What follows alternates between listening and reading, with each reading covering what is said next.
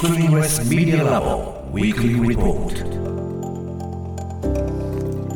TBS ラジオが設立した音声メディアなどの可能性を追求する研究所スクリーンレスメディアラボ。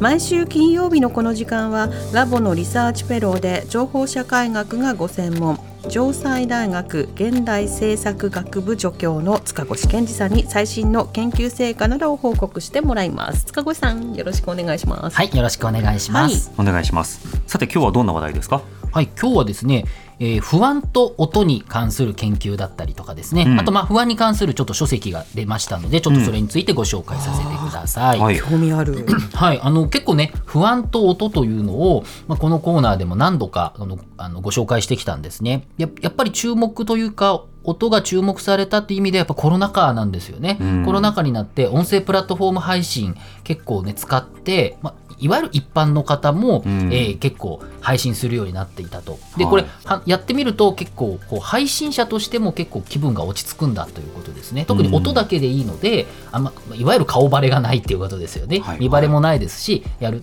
あのなんかご飯作りながら配信してみたとか、うん。あと全く関係のない人の関係ない生活をはいまあ、だだ流しっちゃだだ流しなんですけどそれを聞くとちょっと落ち着くななんていうこともうんあったりしするっていうことで、あの声を出すっていうことが精神的な安定につながるっていうこと、まあ、不安の抑制につながるなんていうこともありました。うんあともう一つはですね、これも以前ご紹介したんですけれども、2012年の論文がありまして、ビスコンシン大学の研究者が行った実験があるんですね。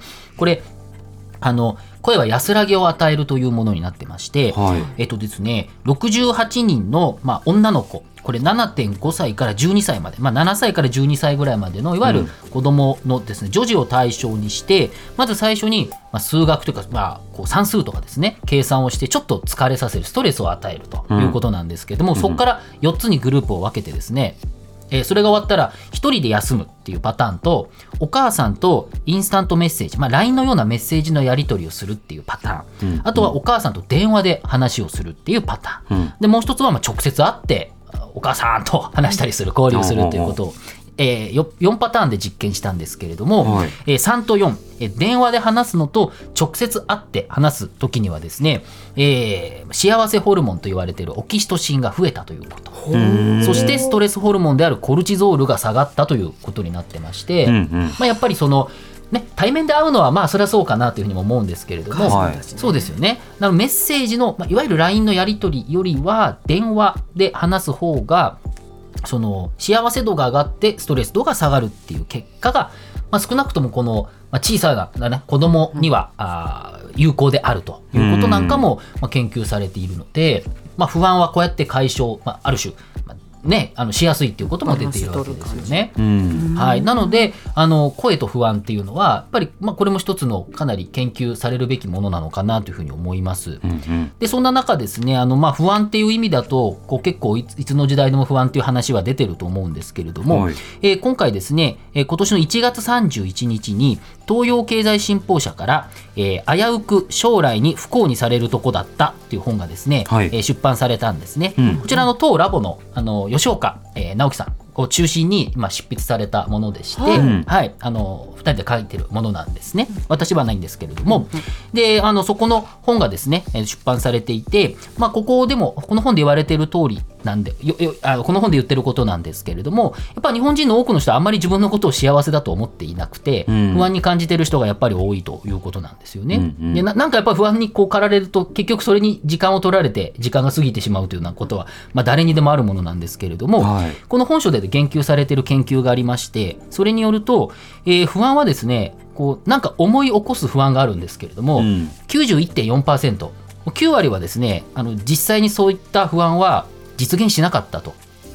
いうことが、まあ、研究でで分かっているんいわゆる。気憂ってやつですか？そうですね、うん。あのなんかあるじゃないですか。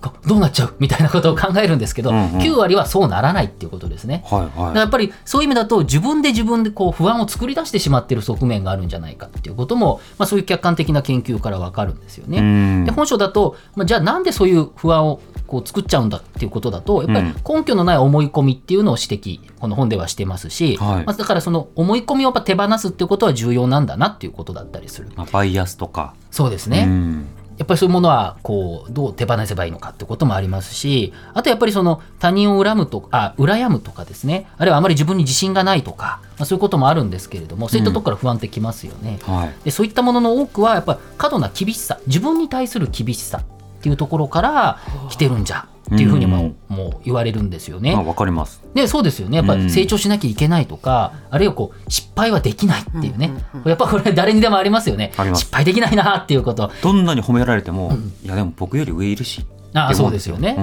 ん。そうやっぱりそれは自分に対する厳しさがあると。でだからだからこそ不安を作ってしまうんだと。うん。本当はその9割はほとんどは実現しないのにっていうことなんですよね。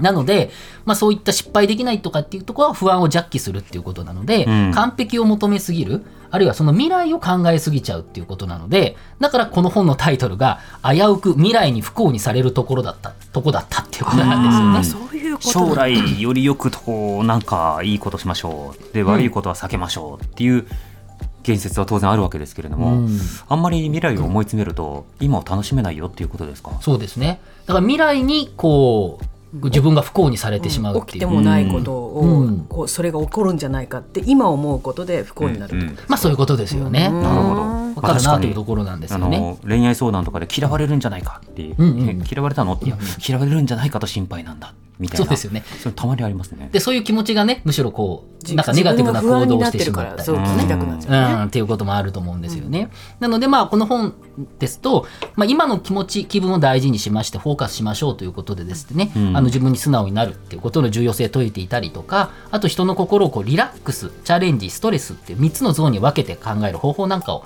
こうまあ提案してまして、はい。あの完璧の追求はやめましょうとかね、まあ、不安の手放し方みたいなことを提案しているということで、いろいろあの事例もあってですね、まあ、いわゆる誰にでも人間関係の摩擦あると思うんですけれども、はい。あのそういったことを事例をこう元にしてちょっと考えてみようとかですね。あと面白いこの本の中の事例があって、うん。あのサブスク入ってますよね皆さんこう音楽とか多いでしょうね。はい。いくつも入って動画とかのね。映画。うん。そうね動画。ありますよね、うん。あんまり見てないんだけどそれをどうしよう。やめるべきかやめないべきかって結構思うと思うんですよね。それ定期的になる。そうでね。やめた方が絶対いいんですよ。うん。あのお金的には。そうですね。ただその自分のそのファミリープランとかだと子供も見れるんですよね、うんうんうんうん。だから、うんうん。僕見てないけど、息子がハマってるなとかってななるとやめられないとか、そうですよね。うん。でいろんなこうバージョンで考えすぎてしまったりとか、まあ、不安というかそういうのでなんかプレッシャーになってななんか時間が過ぎちゃうみたいな。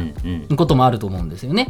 だからそれをまあどうすればいいのかっていうことをまあこの本の中で言っていたりとか、うん。あとはまあペットボトルはまず捨てましょうかというですね、まあ、簡単なところから不安との向き合い方について。ペットボトルって。この、まあ、まあ簡単に言えばそうですね。まああんまり言うとあれなんですけどまあやっぱペットボトル多くないって。ね。そんなにペットボトル持っててもさっていうところからスタートしてみて、はい。自分の不安と付き合う時にまずはちょっと部屋に多いちょっとペットボトルをちょっと処分しないかみたいなですね、うん。まあ、そういうところから少し考えてみようとかまあまああの身近なところから具体的な実践なんていうのもあのここで議論されているということなんですよね。うん。そして見るとあのそういった思い込みとか、まあ、そういったところから来る不安の手放し方ということがありますので、はい。まあ、ちょっと気になった方はぜひね本書、えーと危うく危うく、えー未来に不幸にされるとこだったという本です。うんうん。でまあそれともあの並行してですねあのやっぱり不安と音というのも非常に重要なテーマでありますので、はい現代人にとってやっぱ不安ってね非常に重要だと思いますので、うん。まあそういったあの研究もですねまだ引き続きいろんな最新研究もありますのでぜひぜひあのこれからも引き続き調査して、えーとご紹介したいかなというふうに思っております。はい、音とメンタルヘルスについてもね関心高いですからね。そうですね。うん。え改めて本日塚越さんご紹介した本は危うく未来に不幸にされるとこだった、えー著者は堀内慎之介さん吉岡直樹さん東洋経済新報社から販売中となっておりますのでお手に取ってぜひ活字で、えー塚越さんの今日の報告インターネットのメディアプラットフォームノートでこちらも活字で詳しく読むことできます。放送終了後に番組サイトにリンクアップしますのでぜひご一読ください、塚越さんありがとうございました。来週もよろしくお願いします。お願いします。スクリーンレスメディアラボウィークリーリポートでした。荻上チキ。ねえねえモトブルって知ってる？もとぶる？そうそうモトブルもとぶる？そうそうモトブルモトブルそんな僕たちモトブルのレギュラー番組が始まりました。毎週日曜午後11時から配信スタート。歌あり涙ありの30分。ぜひお試しください